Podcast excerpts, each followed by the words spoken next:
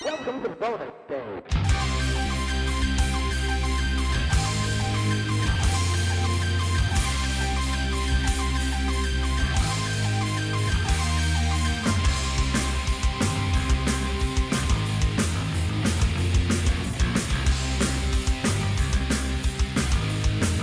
Hola a todos, bienvenidos a este quinto programa de un podcast de coches en el que nos vamos a volver a juntar después de un periodo de vacaciones que nos hemos tomado para hablar un poco de los coches que más nos gustan y que nos gustaría conducir. Yo me voy a presentar, me llamo Robert Hola, yo soy Gloria. Hola, yo soy Isabel. Hola, yo soy Jorge. y vamos a comenzar sin más dilación con las noticias.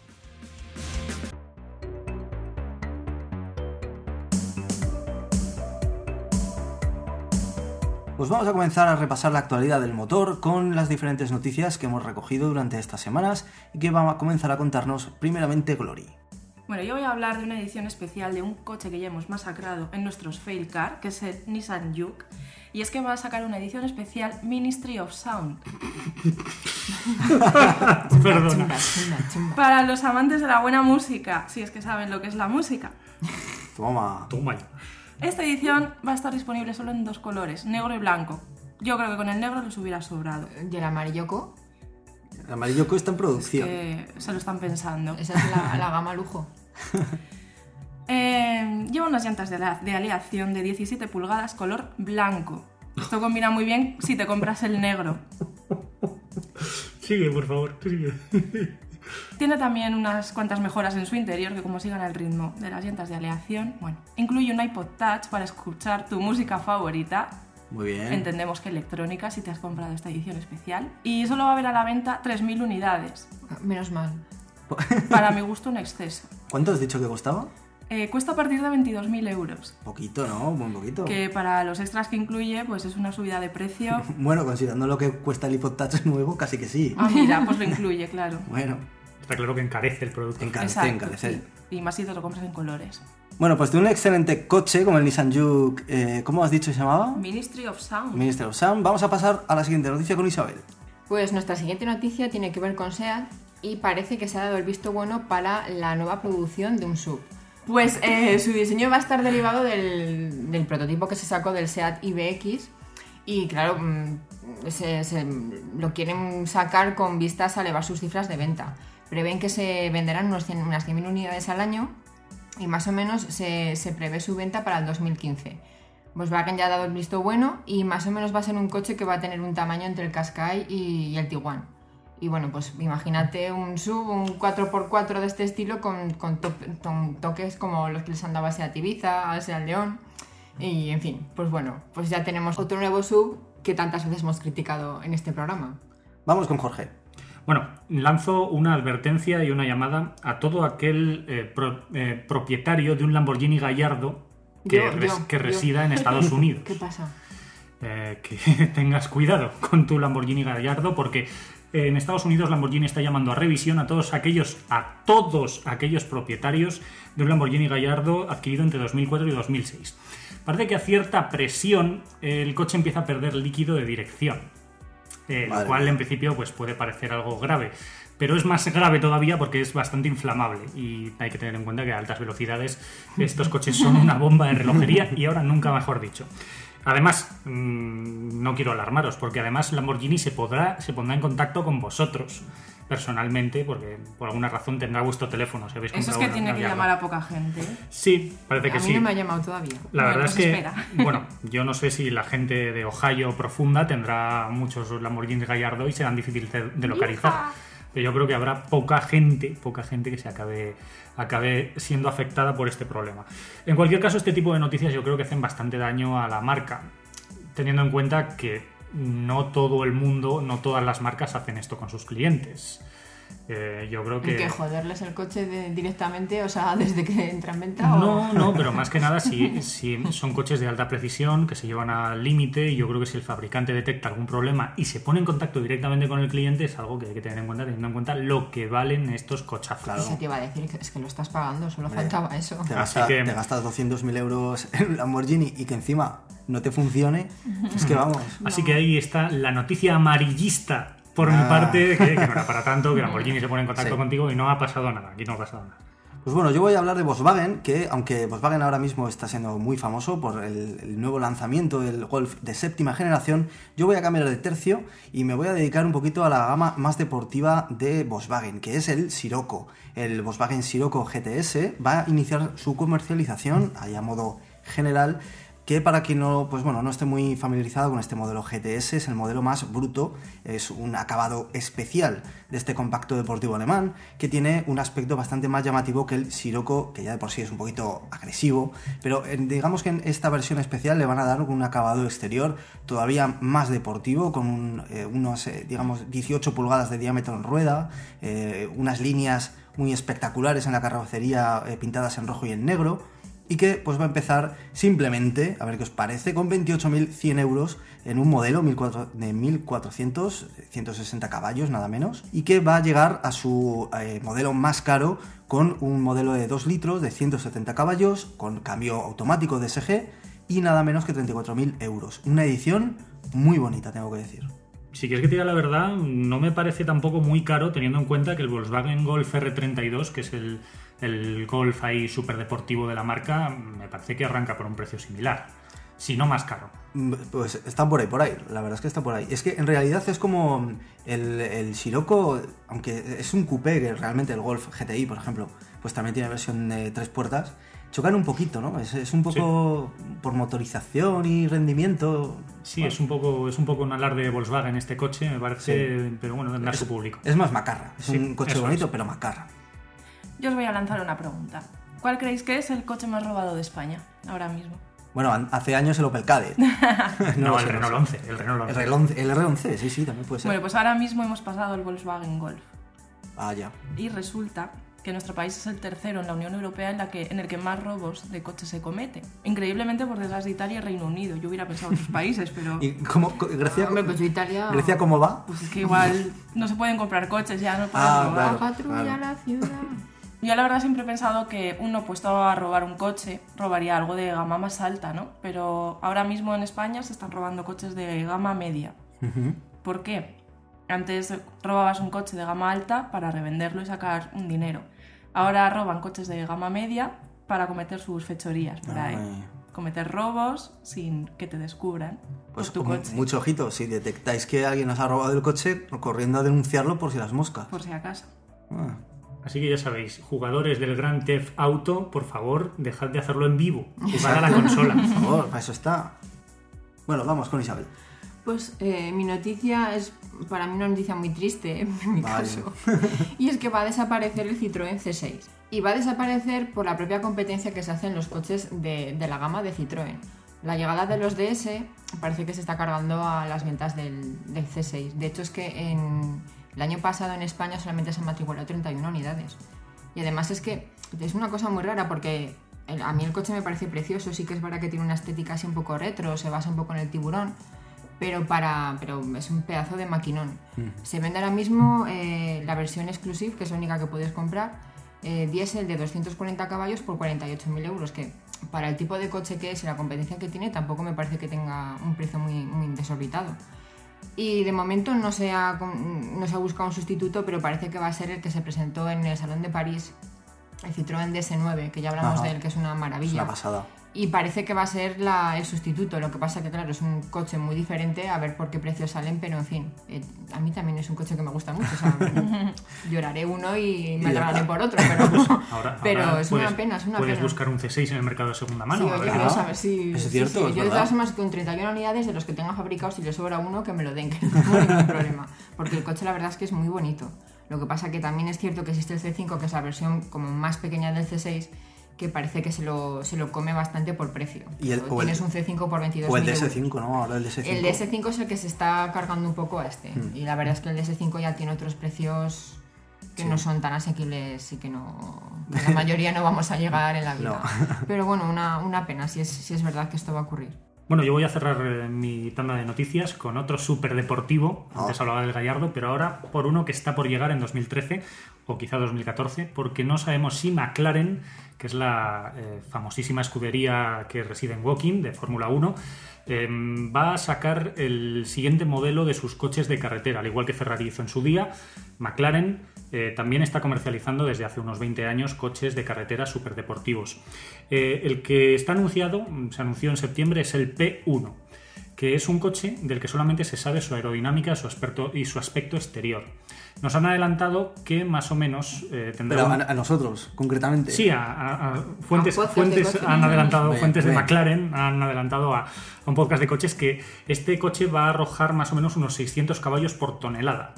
Teniendo en cuenta que pesa 1200 kilos, pues entonces eh, ya sabemos que va a superar con creces los 700 caballos. Entonces va a ser un pedazo de maquinón del que vais a poder ver fotos en el informe PDF, en el documento PDF que acompaña el capítulo de este podcast, como todos los demás. Muy bien, muy bien. Pues bueno, yo no sé.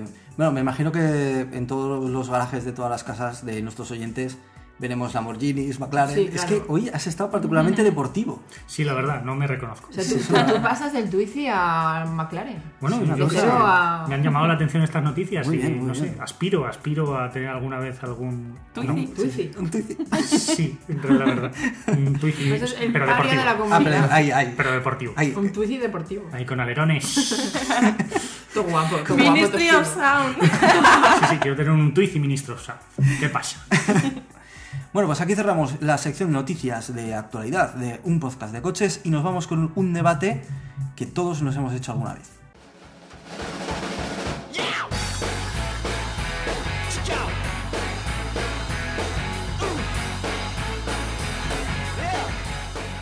Comenzamos la sección de debate, eh, pues planteando una pregunta sobre la mesa. ¿Qué escogeríais? ¿Un coche con cambio automático o un coche con cambio manual? Vamos a comenzar con las opiniones de cada uno de nosotros. Bueno, pues en mi caso yo cogería un cambio manual, simplemente por diversión. No me veo con un cambio automático aburrido. Yo de todas, todas también cambio manual. ¿Sí? O sea, sí, o sea, la diversión de la conducción, una de las cosas se basa en eso, en el cambio manual. Bueno, yo desde mi punto de vista práctico, yo voto por automático, porque al fin y al cabo, si te quieres divertir, pues eh, hay otras maneras de divertirte conduciendo. No todos los coches tienen por qué tener eh, una diversión al conducir de ese tipo, no tienen por qué ¿Tú que lo ser. quieres poner a dos ruedas? No, yo, no, no, quiero decir, quiero decir, rueda. quiero decir, el, el cambio automático es una ayuda al confort y a la seguridad, es acelerar y frenar, y eso es algo que yo creo que mejora la experiencia de, con- de conducir como un transporte. Ahora, estoy de acuerdo que si lo que quieres es divertirte, que sea cambio manual, es mucho más divertido conducir así. Pero yo creo que mm, conducir en todas las situaciones no tiene que ser divertido, tiene que ser práctico y yo apoyo al automático. Bueno, pues yo me voy a, voy a- coincido con Jorge porque también me quedo con el cambio automático. Eh, más que nada porque, aunque sí que es cierto que el cambio manual, pues a mí también me gusta, porque eh, digamos que tienes como una sensación de eh, conducción más cercana al coche, de las sensaciones que te provoca, pero sí que es verdad que las últimas generaciones de cambios automáticos pues han tenido un avance tal que realmente sigues disfrutando de la conducción incluso deportiva, que siempre se suele, ¿no? Se suele eh, relacionar con el cambio manual, pero que con estos últimos cambios de SG, por ejemplo, o TCT de, de Alfa Romeo, pues se consigue bastante, bastante diversión con ellos. De hecho, incluso el tema de los consumos, pues también ha, ido a favor del cambio automático, reduciéndolos hasta casi, pues bueno, tener incluso mejor eh, tasa de consumo que un cambio manual. Porque siempre hay que decir que, eh, digamos que los seres humanos tendemos más al acelerón. Los cambios automáticos, pues bueno, pues van un poquito más racionalmente, la tecnología es así, y pues bueno, nos ayudan de una manera que, no, por, ej- por ejemplo, no tengamos eh, esos tirones, ¿no? Y con ello el consumo de gasolina. Además, además, la electrónica cada vez avanza de una manera más brutal dentro del tema de los cambios. Y yo creo que puedes configurarte el tipo de respuesta que tiene el cambio automático, dependiendo del coche, del modelo, claro. Claro. Pero, pero yo creo que cada vez el cambio automático es mucho más. eh, mm, es mucho más humano en eso. Sí. Es menos robótico y eh, lo puedes configurar a tu gusto.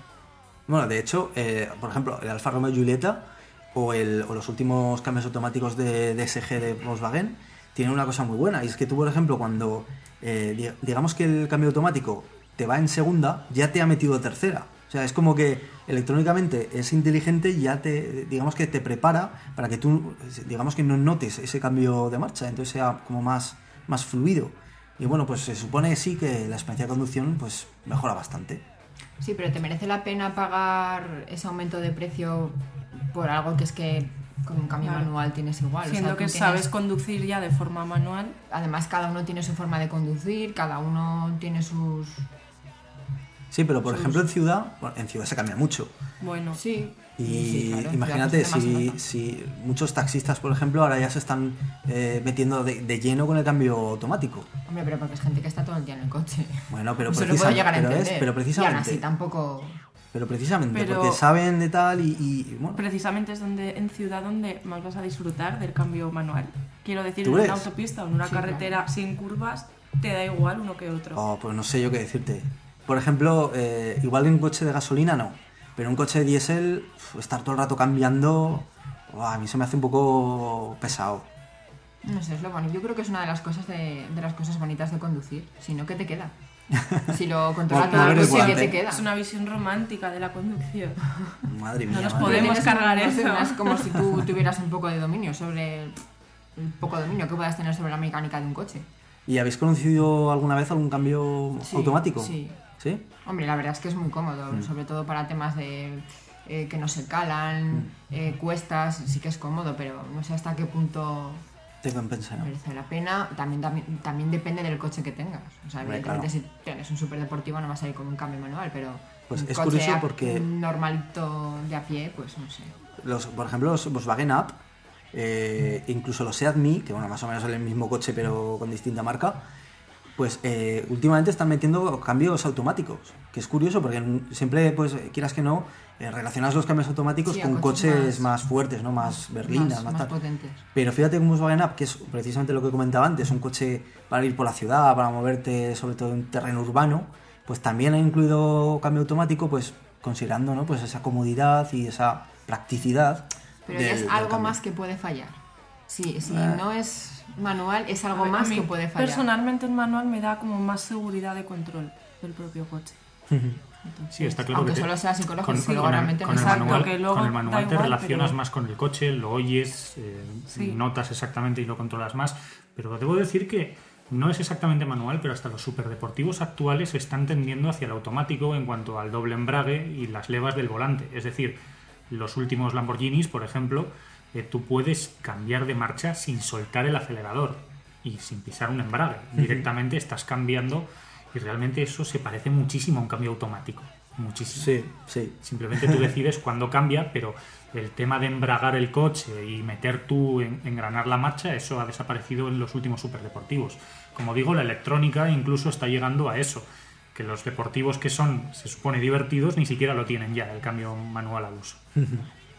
Sí, es, es un poco eso, que el cambio manual siempre se ha referido a, a- a deportividad, pero que hay que decir que coches potentes y, y orientados a este tipo de, de conducción más agresiva, pues también están midiendo los cambios automáticos. No, es que quizás se aprovecha más en un coche con el que vas a correr más. Bueno, puede ser. Ahí tienes la diversión en correr más, ya no necesitas diversión en un cambio de marcha. Claro, o sea, si tú vas ahí a correr ya tienes que estar pensando en lo que Claro. vas. O sea, deja, eso A- a pisar, a pisarle. O sea, cambiar de marcha, déjame. No me quites eh, atención con cosas superfluas. Bueno, pues aquí queda nuestra opinión entre cambio manual, que estaban de acuerdo Isabel y Glory, y el cambio automático, que estábamos de acuerdo Jorge y yo. Vosotros, pues como siempre, podéis eh, darnos nuestra opinión, si conducís también un coche automático o conducís los coches manuales, porque hay que decir que en España, pues siempre, digamos que se nos enseña a conducir en las autoescuelas con coches manuales. Digamos que el automático, pues ahí aprenderás tú, se supone, y excepto Ever Banega del Valencia, que no tiene pillada la cosa. Pero que bueno, eh, nos podéis dar vuestra opinión, por supuestísimo, y vuestra experiencia al volante. Lo podéis hacer en Twitter, en arroba podcast de coches, en, nuestro correo electrónico, unpodcastdecoches arroba gmail.com y también, por supuesto, visitando unpodcastdecoches.wordpress.com, que es nuestro blog y ahí encontraréis toda la información de este podcast. Dicho esto, pasamos al Failcar.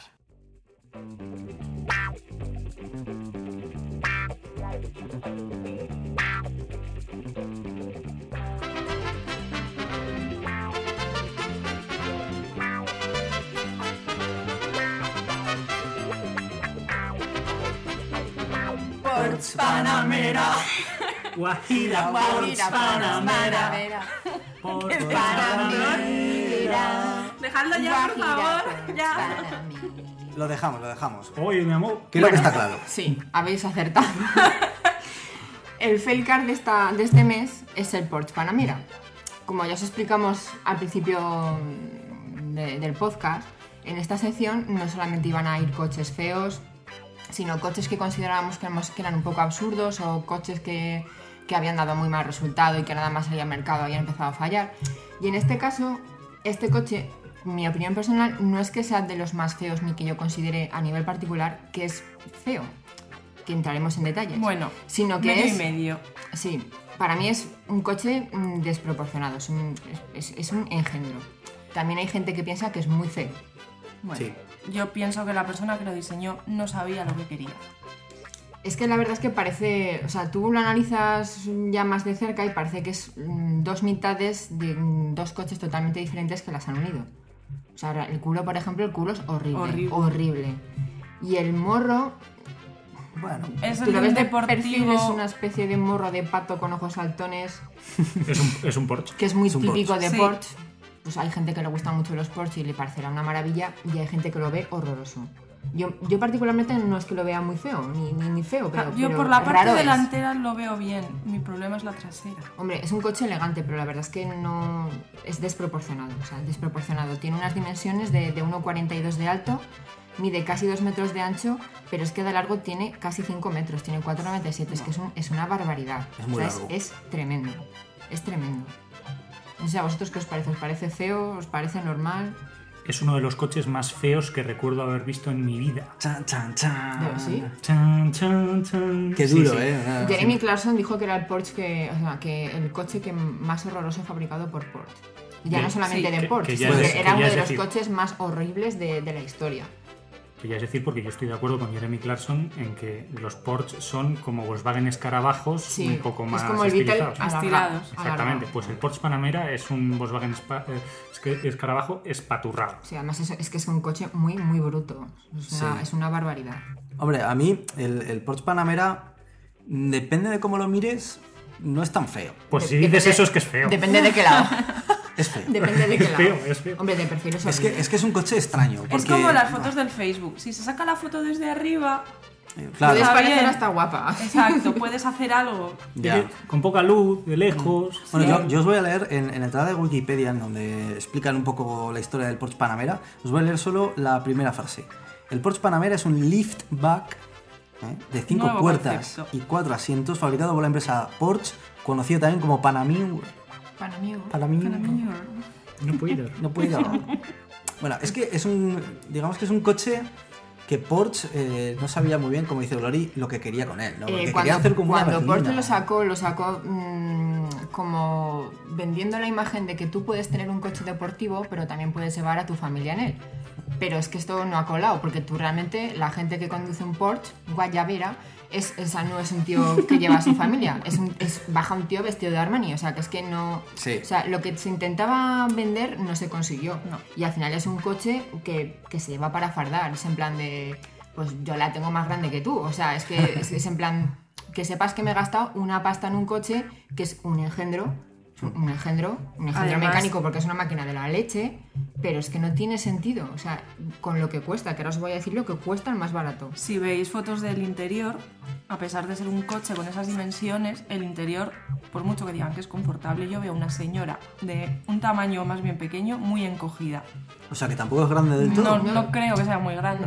Las plazas no deben de ser pequeñas, pero claro, están a ras de suelo, y con, con lo cual la suspensión de este coche, además, como está bajo, no es la mejor del mundo. O sea que es imposible que sea cómodo. Por, por Ya. narices no puede serlo. Aparte que el maletero tampoco se ve grande. Entonces, ¿dónde se le van las proporciones a este coche? Además es que su competencia tienes mucho donde elegir. O sea, si tú quieres, por ejemplo, un coche para viajar cómodo, tienes Mercedes clase C, los Lexus LS, por ejemplo. Si quieres un deportivo dentro de Porsche, tienes el Cayman. Y si quieres un coche de lujo para ciudad, pues te puedes coger un Audi, un Audi RS6, por ejemplo. O O sea, es que o Maserati, fíjate, un Entonces, es Maserati. como decir, pero hijo mío, pero- Martin, incluso, pero Jaguar. ¿a dónde vas con un Porsche Guayabera? Es que ¿a dónde vas con, con- con eso? O sea, ¿a dónde vas? Sí, ¿A es un dónde poco. vas? Es un poco. Hay siete versiones, cinco son de gasolina. Siete Hay- versiones. Pero es que van de los 300 a los 500 caballos, 550. Jo. Y vas de el, que, el de 300 vale 87.000 euros, pero el de 550 vale 180.000. O sea que es que cuando cuidado cuando veas un Porsche Panamera por la calle. Bueno, sí, y no. hay rumores de que para el 2014 sale la versión híbrida. Uh, que es todavía más fea, porque además es Sport. Pero Tiene el culo como si fuera una ranchera, es horroroso. Vamos o sea a que decir... es, es como... es más Es largo. una ranchera, Sí. es más largo todavía, pero es, es el culo cuadrado, es el un- mismo o morro sea, con el culo cuadrado. Podemos ver un Porsche Panamera fúnebre, Sí, Sí. sí. Pero caro. pero claro. Enterrador Madre full mía. equip, sí. Increíble. Total, sí. Y bueno, pues en fin. eh, como dato curioso, eh, bueno, hablando de este, del híbrido, para que veáis hasta qué punto están llegando, no tiene retrovisores. Tiene eh, como unas cámaras que han situado en las salidas de aire y tú ves lo que ven esas cámaras en el puesto de conducción. O sea, con unas pantallas que hay dentro. O sea, es ya, Mm. Va- eh, vamos, el- Vamos, que el tecnológicamente es muy bueno. Y también, por mucho que sea Porsche, los han llamado a revisión. Otra Porque vez. los que se apellidan Turbo eh, de serie han salido con el turbo estropeado. O sea, Ah, muy de bien. que te compras un Porsche Turbo, Turbo. que es de los más caros, ya son los que, son los que pasan de la serie S, encima ya te salen con el turbo con el turbo estropeado. Entonces ya es como para tirarte por un puente. Te gastas ahí 180.000 euros y, y te sale mal. Oye, pese a lo que vale, no os creáis que hay pocos en las carreteras de todo el mundo. Pues eso es súper ventas además. Sí. Eh, yo tengo datos para el 2010, no he encontrado más recientes, pero bueno, en el 2010 se habían vendido 22.500 en todo el mundo. Joder, me parece mucho, mucho. 70 de ellos Madre en mía. España. Sí, además, pero es que es un, a mí me parece que es un coche para acomplejados, con todo el perdón del mundo. O sea, es que... Si tienes un Porsche Panamera, no te ofendas. No, pero es que si, si tienes ese dinero te lo puedes gastar en, en 50.000 coches más. Es que este coche no para mí no tiene sentido. Es un poco, eh, pero es, es un poco Porsche lo que quiso hacer es algo como con el Cayenne. Que se quiso Sí. meter en el mercado de Sí, los sí, sí, sí. todoterrenos, inventaron el Cayenne, que bueno, pues sí que les ha salido bastante bien la jugada, porque se suelen ver bastantes por la calle y son coches. Sí, bueno, además es que se utilizan como utilitario, pero para ciudad. O Sí, sea, sí, es que exacto, tienes un sí, super sí. maquinón y lo utilizas para ir a comprar el pan. O sea, es que. Claro. No- Y no con el sentido. Panamera pues han querido hacer algo así, pues dice, bueno, vamos a competir con las berlinas de lujo y con los coches así y tal, porque bueno, y, y se han inventado este Panamera, se han sacado de la chistera y no sé yo. No sé. Hombre, desde luego la idea bien le salió. Bueno, sí, aprender a vender. Que vender ha vendido un montón. Madre O sea, que hay gente a la que le gusta. Bueno, el híbrido tiene una, una autonomía que me parece espectacular para, para ser un Porsche de 30 kilómetros. 30 kilómetros. Autonomía eléctrica de, ten- de Solo, 30 so- kilómetros. no está nada mal, ¿eh? No Eh, está, está, nada mal muy bien para y sí, los para ser híbridos. un Porsche con la velocidad Bueno, pues sí. que alcanza. ¿Va con pilas o...? Sí, de las De gordas, petaca. de las de Lo digo petaca. porque un Prius actual me parece que no llega a 10 Es kilómetros exagerado, o sea, la autonomía, que tiene es, es- es tremenda. Está bien. Bueno, la verdad es que es un coche tecnológicamente muy bueno, muy potente. Pero mm, estéticamente pero estéticamente cuestionable. cuestionable. Y el concepto, pues Porsche me parece que tenía que haber apostado por, por otro tipo Por de concepto, tipo ¿no? Y así que, bueno, ya sabéis, si eh, vais por la ciudad y os encontráis con un embotellamiento, seguramente Será un Porsche que será un intenta Panamera. aparcar. y Gloria, la pregunta de todos los meses. Si tu nuevo chorbo... Iba a decir chorbete. Qué mal suena. Bueno, Gloria, si tu nuevo chorbo te fuera a buscar con un Porsche Panamera, ¿qué harías? ¿Te subirías o no? Solo si sale un tío repeinado con el pelo hacia atrás. Entonces es Pero mira que de- puede estar muy acomplejado y los complejos pueden venir de muchas partes. Se puede Ahí lo arreglar dejo, con el dejo. dinero de venta del Porsche. No te preocupes. Vamos mejorando. Ya antes no nos subíamos y ahora salimos del ascensor, ya hasta nos subimos. Efectivamente. Pues nos vamos directamente con el coche histórico.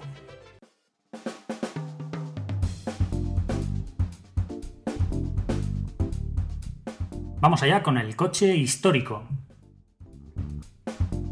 En esta ocasión vamos a hablar del McLaren F1, fabricado por McLaren en el año 1993. Pues así es, os voy a hablar hoy del McLaren F1. Eh, McLaren como la escudería de Fórmula 1, afincada en Woking. Antes os he hablado de un McLaren P1 que es heredero directamente de este McLaren F1. ¿Y qué tiene de particular este coche para que lo haya elegido, además tan reciente, de 1993? Bueno, no es tan reciente, ¿eh? que han pasado Sí. 20 años desde 1993, un año en el que Ayrton Senna estaba en su último año en McLaren. Y solamente faltaba un año para que nos abandonase. De- decir, que, decir, decir eso, equivocarte diciendo que el 93 tampoco hace tanto, eso es que somos viejos. Somos viejos, somos viejos realmente. Pero todo esto lo digo porque os animo a vosotros oyentes y a vosotros tres que me estáis mirando ahora también a que busquéis imágenes y también a que consultéis la guía en PDF para observar este McLaren F1. Es un coche de hace 20 años que parece salido ayer de fábrica Es muy bonito, muy bonito. y de la tabla de diseño. ¿Por Muy qué? bonito. Es el primer superdeportivo actual en cuestiones de aerodinámica. ¿Y por qué digo esto así? Pues porque todos los superdeportivos actuales se parecen a este. Son así redondeaditos, eh, cortan el viento. Eh, digamos que se aprovechó el túnel del viento del McLaren de 1993 de Fórmula 1 para realizar este coche. Y la verdad es que es bastante más bonito que, que el de Fórmula 1. Em, además, todo esto era para perseguir un hito y era batir el récord mundial de velocidad por un coche de serie. Y vaya que si lo lograron, ya que este coche permaneció 11 años imbatido en su- Increíble. En su, en su marca de mayor velocidad, que en lo que es, es un hito para la ingeniería, Sí, sí, la verdad. sin duda. Este coche alcanzaba los 391 kilómetros por hora. Oh, Ahí queda eso, ¿eh? son, son palabras mayores. Son ¿eh? palabras mayores. Pero este coche tiene eh, a su alrededor una serie de cosas y de datos que yo creo que merece la pena mucho destacar, porque es un coche único en muchísimos, muchísimos sentidos. Vamos a abrir el capó, ¿vale? Y lo. Bueno, el capó es un motor central, ¿vale? Eh, por lo tanto, está en la parte de atrás del conductor, como aquel Lamborghini Countach que os hablé en, en otra ocasión. Pues el motor está en la parte de atrás. Y cuando levantas la tapa del motor, te das cuenta de un pequeño detalle, y es que la tapa es de oro. Es decir, por fuera no. Lo que me faltaba por hoy. Por fuera no. fuera. Pero cuando levantas la tapa del motor del McLaren F1 Cristiano. está forrada en oro por la parte de dentro. ¿Pero oro de verdad o dorado? el moro. Oro de verdad. Igual es pan de oro. No, es oro de verdad. ¿eh? Una vez tuve la ocasión de morder uno, no. Es, es oro de verdad, en serio. Y ahora vamos a hablar del motor, que si está eh, con una tapa de oro, tiene que ser interesante. Pues sí, es un motor V12 atmosférico de 627 caballos. ¿Qué significa esto? Los coches atmosféricos, los motores atmosféricos significan que cogen el aire tal y como les viene. No tienen nada que les inyecte aire, no tienen turbo. Son 627 caballos en bruto. Ya no se fabrican coches así. La legislación europea y de diferentes países va capando la creación de, de coches atmosféricos, de motor atmosférico, porque contaminan una barbaridad y son una bestialidad. Ahora con un coche de 200 caballos lo turboalimentas y acaba dándote hasta el triple de, de caballaje y de potencia. Pues este coche no, este coche lo tenía todo en el motor y 627 caballos directas.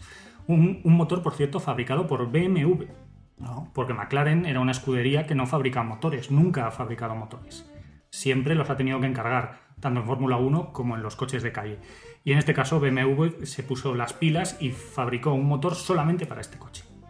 Interesante, ¿eh? Por lo tanto, Bastante, bastante. por lo tanto, estos detalles que hicieron batir ese récord mundial que tenía, si mal no recuerdo, un Jaguar eh, hasta entonces, que era el Jaguar el XJ220, ¿vale? Que tenía el récord, no, no sé exactamente cuál era la, la cifra, pero lo batió con creces.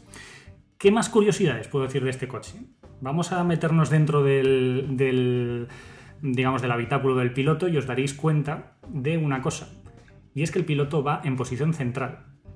Cuando tú te subes al McLaren F1, no te sientas ni a la izquierda ni a la, ni a la derecha, te sientas en el centro, Hostia, qué curioso. con un coche de Fórmula 1. De hecho, McLaren obligó a Inglaterra a cambiar la legislación para poder permitir la fabricación de este coche. ¿Cuánta- ¿Cuántas plazas tiene este coche?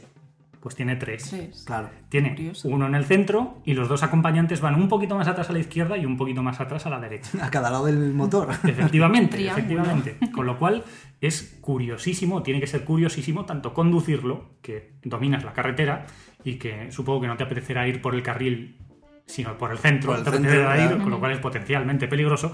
Pero además, además también tiene que ser un- toda una experiencia ir sentado a uno de los laterales, porque no tienes nada delante. Claro. Ves la carretera directamente, sin ninguna. O sea, tiene que ser bastante curioso. Curioso. Eh, la aerodinámica de este coche obligó a que no tiene maleteros, ni delante ni detrás, los tiene en los laterales. Es decir, tiene dos pequeñas puertas que se abren en los laterales y donde cabe una maleta hecha a medida por McLaren. Cuando tú comprabas el coche te daban las maletas hechas a medida para que se ajustaban exactamente como el Tetris, directamente en, ese, en esos compartimentos laterales. Porque ya digo que el objetivo de este coche era batir un hito, Era correr, era correr. era batir un hito y era eh, ser eh, el último grito en la ingeniería. Y vaya que sí lo consiguió. Eh, bueno, sí, las puertas. Las puertas también son algo bastante poco habitual dentro de la- del mundo de los superdeportivos. Y eso que las puertas suelen ser bastante estrambóticas. Hay algunas que se abren en tijera, Sí. de manera lateral, otras en, en ala de gaviota, pero estas se abren en ala de mariposa. Es una cosa muy rara, porque se abren hacia adelante. Es decir, se, cuando, Ah. tiene, cuando, el McLaren, M- M- eh, cuando el McLaren F1 tiene las puertas abiertas, tú las ves enteras si las ves de frente. Sí, se sí, abren hacia adelante. Es una cosa rarísima. Qué curioso. Y bueno, más curiosidades. Se fabricaron 100 unidades de este coche. 72 de los cuales eran de calle. Superaban el medio millón de euros, o sea, el- los 600.000 Ah. de la época, más o menos. Perdón, el medio millón de dólares de la época, podría ser más directo. Pero como es un coche tan peculiar, tan especial, que ha batido tantos récords y tan bien hecho, actualmente puedes adquirir uno por unos 3 millones de euros. Bueno, pues eh, pim pam, ¿no? Dame uno. Así que es un coche mucho más pequeño que los superdeportivos actuales porque es ligero. Ya digo que el objetivo era batir el récord mundial de velocidad, que como ya digo quedó imbatido. Y eh, ya digo que hay muchas anécdotas alrededor de este coche. Por ejemplo, por ejemplo, y bastante, bastante curioso. Eh, este coche, eh, como ya he dicho, mm, no fue superado hasta 2004 por el Koenigsegg CCR, que lo batió por 4 km por hora. Poco después, el SSC Ultimate Aero eh, también batió por poquito ese récord hasta que llegó el Bugatti Veyron Super Sport Bugatti Veyron. en 2009 y batió con creces, porque creo que superaba los 410 kilómetros por hora, batió con creces este, este hito. Pero hay que destacar algo dentro del McLaren F1. El McLaren F1 es un coche antiguo, pese a que aerodinámicamente era nuevo. ¿Por qué? Era un, era un motor sin turboalimentación, o sea, no inyectaba aire al motor, venía de, fuera. Y el Bugatti Veyron tiene, creo que son cuatro turbocompresores, porque necesitaba dar mil caballos Claro, de potencia. Eh, por otro lado, no tiene ni ayuda al, ni control de tracción, ni ayuda a la frenada, ni cambio automático. Tiene una palanca de cambios Claro. este coche. Es, es- es tipo de, carrera directamente. Eh, No, es que es un coche de 1993, no Claro. lo olvidemos. Es que cuando Verdad, vemos fotos de este coche, parece un coche de ayer. No, no, es un coche que tiene 20 años. Y tampoco, por supuesto, tenía ABS. Qué peligro. Entonces era un coche, era un coche nerviosísimo de conducir, nerviosísimo. Por supuesto, eh, esto ha dado muchísimas anécdotas. Por ejemplo, Mr. Bean, Rowan Atkinson, el año pasado eh, estampó contra un árbol su McLaren F1, Muy bien. con lo cual, pues eh, yo creo que podemos contar como un modelo menos ya a los existentes. Eh, Ralph Lauren tiene tres Nada de estos coches y el sultán de Brunei tiene ocho. Tiene ocho coches. ya. Ahí queda eso. Bueno, entre todos sumamos ya todos los que hay en el Sí, mundo. ya ¿no? casi, ya casi Sí, bueno, tenemos esto. eh, sí, no, no- no sé, pero si hay alguien de Brunei escuchándonos, pues. eh, si te sobra un si te McLaren sobra F1, uno, pues, sí, Con uno para los cuatro ya nos está. conformamos. Ya cabemos tres, o sea, uno espera, no pasa Sí, nada. ya- no pasa nada. Y luego, eh, cómo no, Jay Leno. Hmm. Jay Leno, eres un hijo de puta. en serio, Sí, sí, ¿cuántos sí. coches tiene Jay Leno? ¿Sabéis quién es Jay Leno? Jay Leno es un presentador del eh, tipo Pepe Navarro, esto, de, estos de, de un programa de por la noche, tarde y tal. Pues es un gran coleccionista de coches y entre ellos tiene un McLaren F1. Pero dilo para que nos entienda. Jay Leno, we hate you. we hate Motherfucker. ¡Cabrón! Bueno, pues eh, hay muchísimas más eh, anécdotas en torno a este, a este coche, pero para no aburrir, ya voy a pasar a los sucesores de este coche que ha tenido dos. El P1, que es el que saldrá en 2013 o quizá 2014, que ya he hablado antes, pero lo curioso fue es que su sucesor eh, inmediato, que lo sucedió en 2005, si mal no recuerdo, es el MP412C. Eso es una pasada. Es un cochazo que sigue las líneas aerodinámicas muy parecidas al F1, pero es una traición absoluta al McLaren F1, porque es todo lo contrario. Es el coche que podríamos decir más inteligente del mundo, porque tiene ordenador de ayuda a la frenada, barras de dirección, tiene eh, control de tracción, ABS, tiene de todo ese coche y es todo lo contrario, por supuesto, cambio automático, tiene, es todo lo contrario al McLaren F1 y por supuesto no ha conseguido ni por asomo batir el récord de velocidad porque se queda en unos 330 km por hora. Maricón. O sea que es curioso cómo, cómo McLaren. Tanta después, ayuda, tío, Después de haberse, Nada. McLaren, McLaren, después de haberse sacado de la manga este pedazo de hito tecnológico, sacó luego un coche para neurocirujanos. Es curioso, pero ahí queda eso. Ahí queda la historia de este McLaren F1, un supercoche único en su categoría y con la tapa del motor de oro. Increíble. Bueno, ha sido eh, una historia espectacular de un coche espectacular. Y simplemente hacer una, una pequeña postilla, que es, lo he mirado rápidamente, Jay Leno tiene más de 85 coches Joder. de lujo. Pues lo que le has dicho es poco. We hate you. Bueno, bueno, pues acabado el coche histórico, vamos allá con el configurador.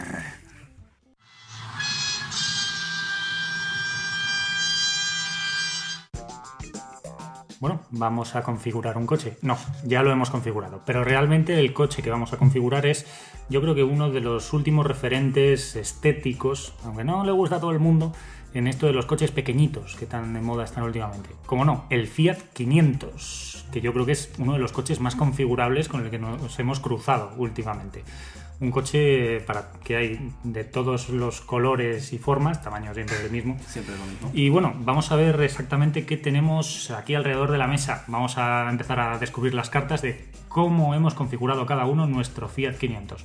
Antes de nada, ¿qué os ha parecido el configurador de Fiat de la web? Sencillo. Sí. A mí me pareció bastante, bastante bueno, muy completo. Bueno. Eh, es- a mí me parece sencillo sencillo, pero, mm, pero luego, vamos a ver, te da aquí una serie de opciones que cuando te pones a leerlas es, es lo mínimo que tiene que tener un coche. Bueno, pero es que eso, eso ya lo comentaremos. Sí, Ya, te explicaré cuál es el mío. Bueno, bueno, acuerdo, bueno, aquí echándome el farol, horda No, a la que- grande, subo dos, haciéndote señas. Bueno, a ver, vamos a, vamos a empezar por los precios, ¿vale? De acuerdo. A ver, eh, a mi derecha, Roberto, vamos a ver, ¿qué precio cuesta tu Fiat 500, ese coche pequeñito? 27.325 euros. ¿Iba incluido? Y va incluido. Ah, bueno. ¿Pero cuál es? Con el plan pibe. ¿Cuál es? Vale, ¿Cómo se eh, llama? no, eh, eh, espera, eh, bueno, sí, Ah. venga, dilo, dilo, Sí, a ver, bueno, ¿cómo se llama? ¿Cómo en, se en llama? mi caso, en mi caso como eh, siempre configuro los coches pues a modo eh, correr y de velocidad y preocupándome solo por, por el tema deportivo, pues yo me he tenido que salir del Fiat 500 a la Abarth 500, que es una, eh, digamos, eh, una di- modalidad diferente, una, co- Sí, como una marca aparte de Sí, la, Fiat. la casa Bart es una casa de tuneo de coches, ¿no? Algo Digamos, así, algo así. Es como, como una, el, el primo macarra de Fiat. Entonces, pues el- mi modelo es el Abarth 500 Competizione, 1416 válvulas de 160 caballos. O sea, el tuyo es el. Fiat Maki. Total, Fiat 500 pero total. Maki. A ver, Glory, Bueno, el mío ha costado 17.354 otra cosica es, otra cosica es. Con. IVA. Pero ¿y qué es normal? ¿Qué modelo es? Eh, mi modelo es el 500L. Me he decantado por un coche más familiar y seguro y un poquito más grande, ¿no? Ya que voy a llevar a la familia dentro. Enorme. ¿Y puedes, puedes decir el tema de cilindrada, caballos y tal? Tengo lleva la nevera al 16 válvulas, 95 caballos. Buah, no está nada mal para un coche de ese tamaño, ¿eh? No está nada mal. Bueno. Vamos a ver, Isabel. A ver, yo, yo me he cogido el, el Fiat 500 normal. Vale, O sea, pero bueno, di el normal. precio. Primero suéltanos el Espera que te explico. Bombazo. No, no. 23.000 euros. 23.600 euros, pero el Fiat 500 normal. O sea, no Pero lleva... ¿dónde se te ha ido la pasta?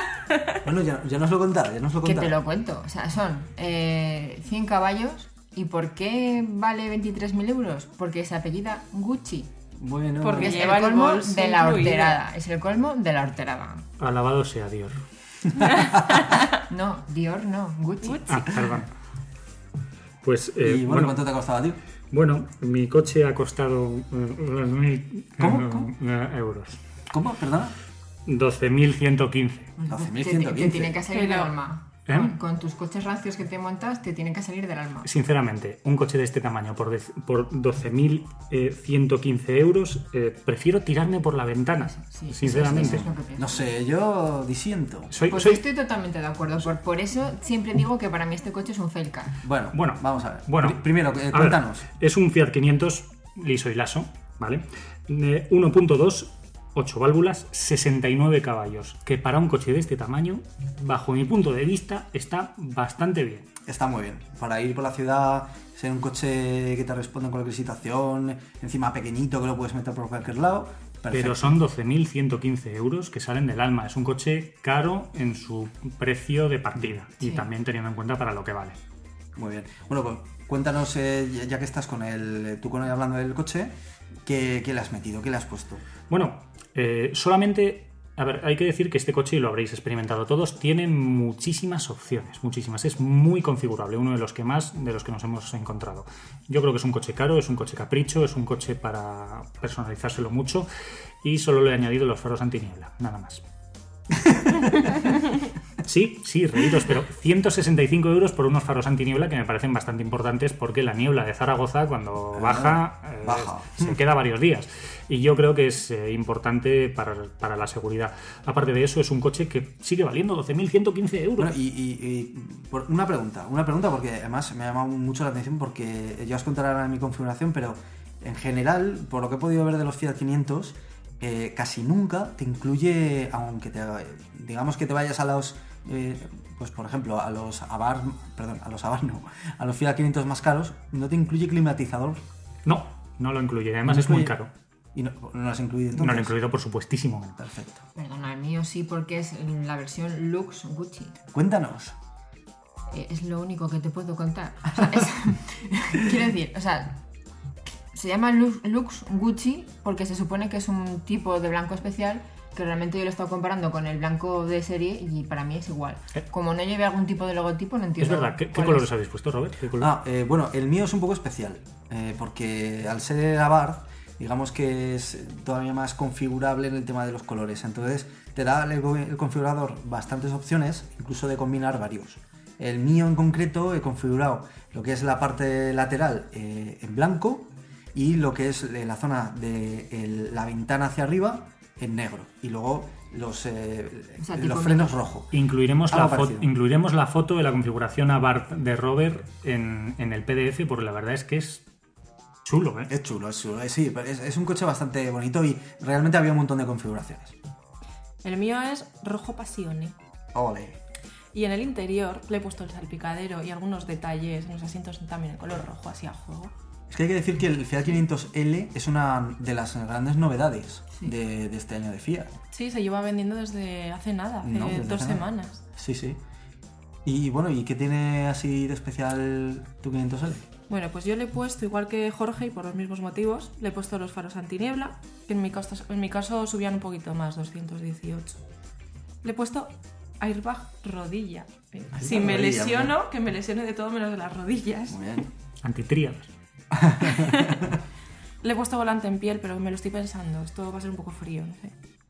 Y sensores de aparcamiento traseros. ¿Y qué es, que qué me es, lo, qué es lo- por qué te has decidido por el 500L? ¿Por el tamaño sobre todo? Sí, porque lo he visto más familiar que el 500 a seca. Claro.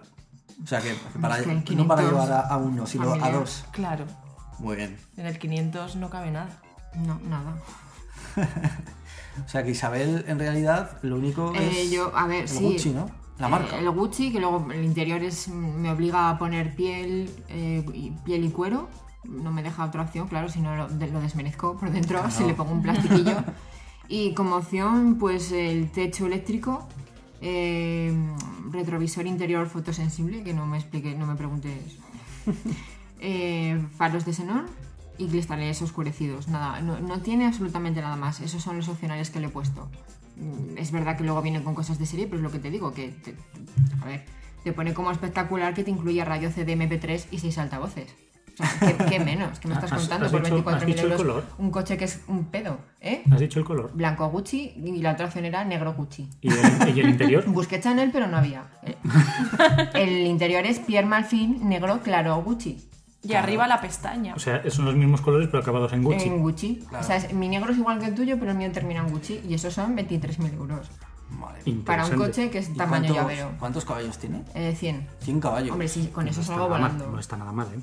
Eh, por cierto, eh, mi color de coche es blanco. No tiene Blanco palo. Blanco. Eres un, Blanco eres un mediocre. Oye, Gucci. o sea, estoy, estoy- estoy siendo insultado brutalmente por mi O sea, elección del coche. es un blanco huevo. Bueno, pues tú piensas que soy de todo menos acomplejado. Tan, chan. No, pero realmente... perdona, el, el que se coja un, un Fiat 500 Gucci sí que debe tener algún tipo de complejo, porque es que, es que no entiendo ni, ni que esto se haya Por llegado cierto, a, es sacar un- es un al poco mercado. pijo, es un poco Por cierto, eh, sí, Gucci. vale, soy muy rancio, soy muy rancio. El color externo es blanco y los interiores es tejido gris oscuro barra negro.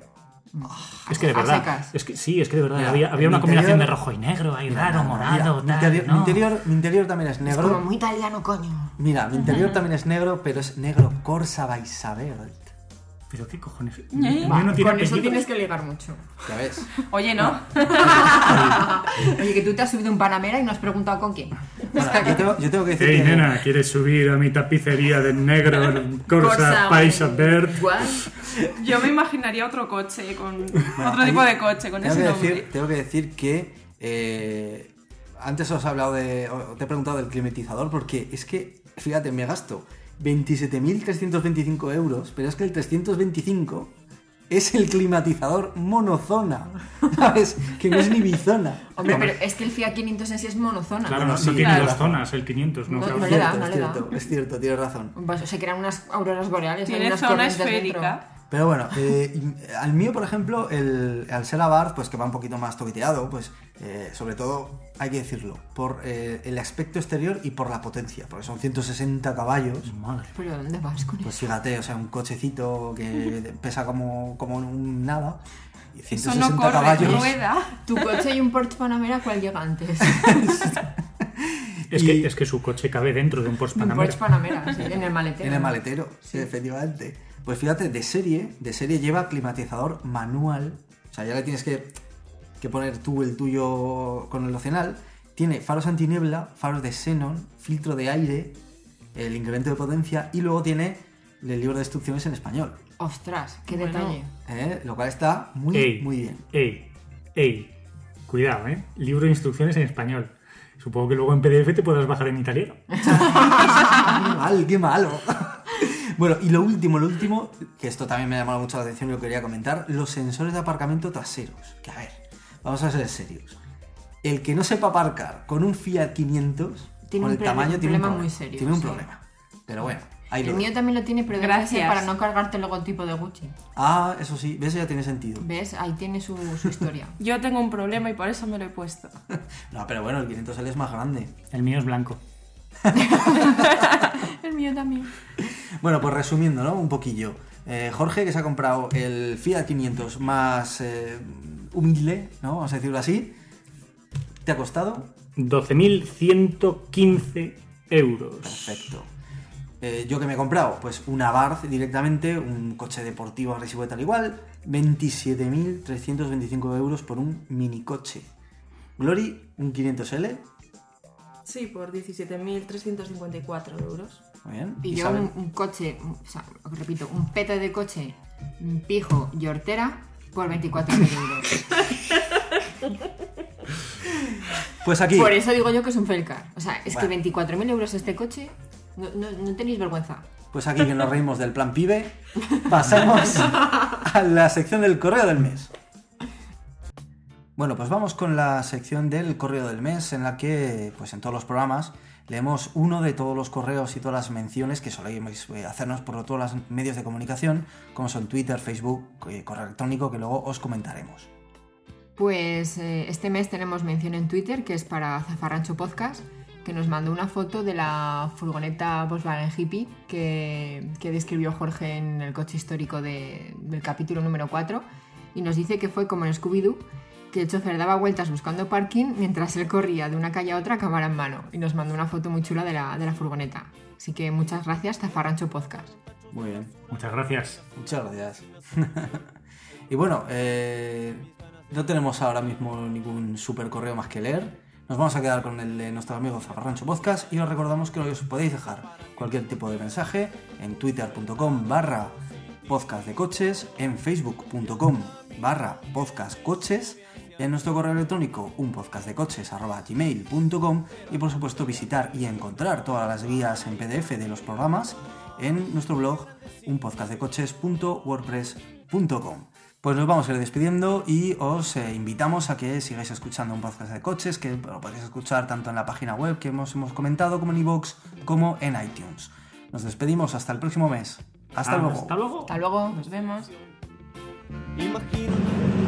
Esto, la gente que tiene Evo, Subarus, Hondas, los paso por la mierda. Y si no... ¡Fácilmente! Si no tengo el Viper, o que quiera, ¿eh?